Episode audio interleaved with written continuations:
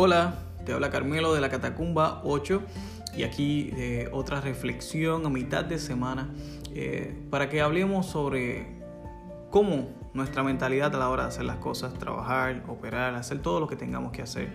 Y está en Primera de Corintios 16, 13 y 14 dice, manténgase siempre en estado de alerta, pero confiados en Cristo, sean fuertes y valientes, y todo lo que hagan, hágalo con amor.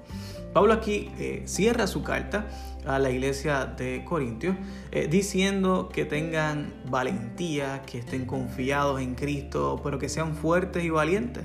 Y un dato importante, que hagan las cosas con amor. Tener importante eh, la meta clara de cuál es nuestro propósito en esta vida, para qué Dios nos trajo, para, para llevar personas, para seguir hablando de Él. Tenemos que estar alertas. Nunca sabemos cuándo podemos seguir compartiendo las buenas nuevas de salvación.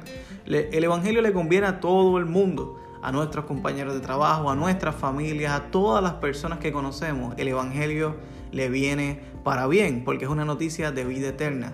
Por tanto, tenemos que estar alertas en todo lo que hacemos, pero sobre todo, hagamos las cosas con amor. Muchas veces el amor y la actitud con que hacemos las cosas es la llave del corazón de otras personas y es la, es la mejor representación de nuestro carácter cristiano. Y muchas personas se preguntan, ¿qué tiene este?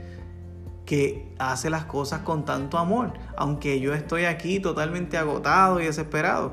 Y muchas veces el amor, esa llenura del Espíritu Santo, esa fuerza que Dios nos da a través de su Espíritu, es la que nos lleva, nos motiva a hacer las cosas de tal forma que los demás ven la luz en nosotros. Así que te motivo a que sigas alerta, pero sobre todo hagas las cosas con amor. Dios te bendiga y que tengas excelente semana.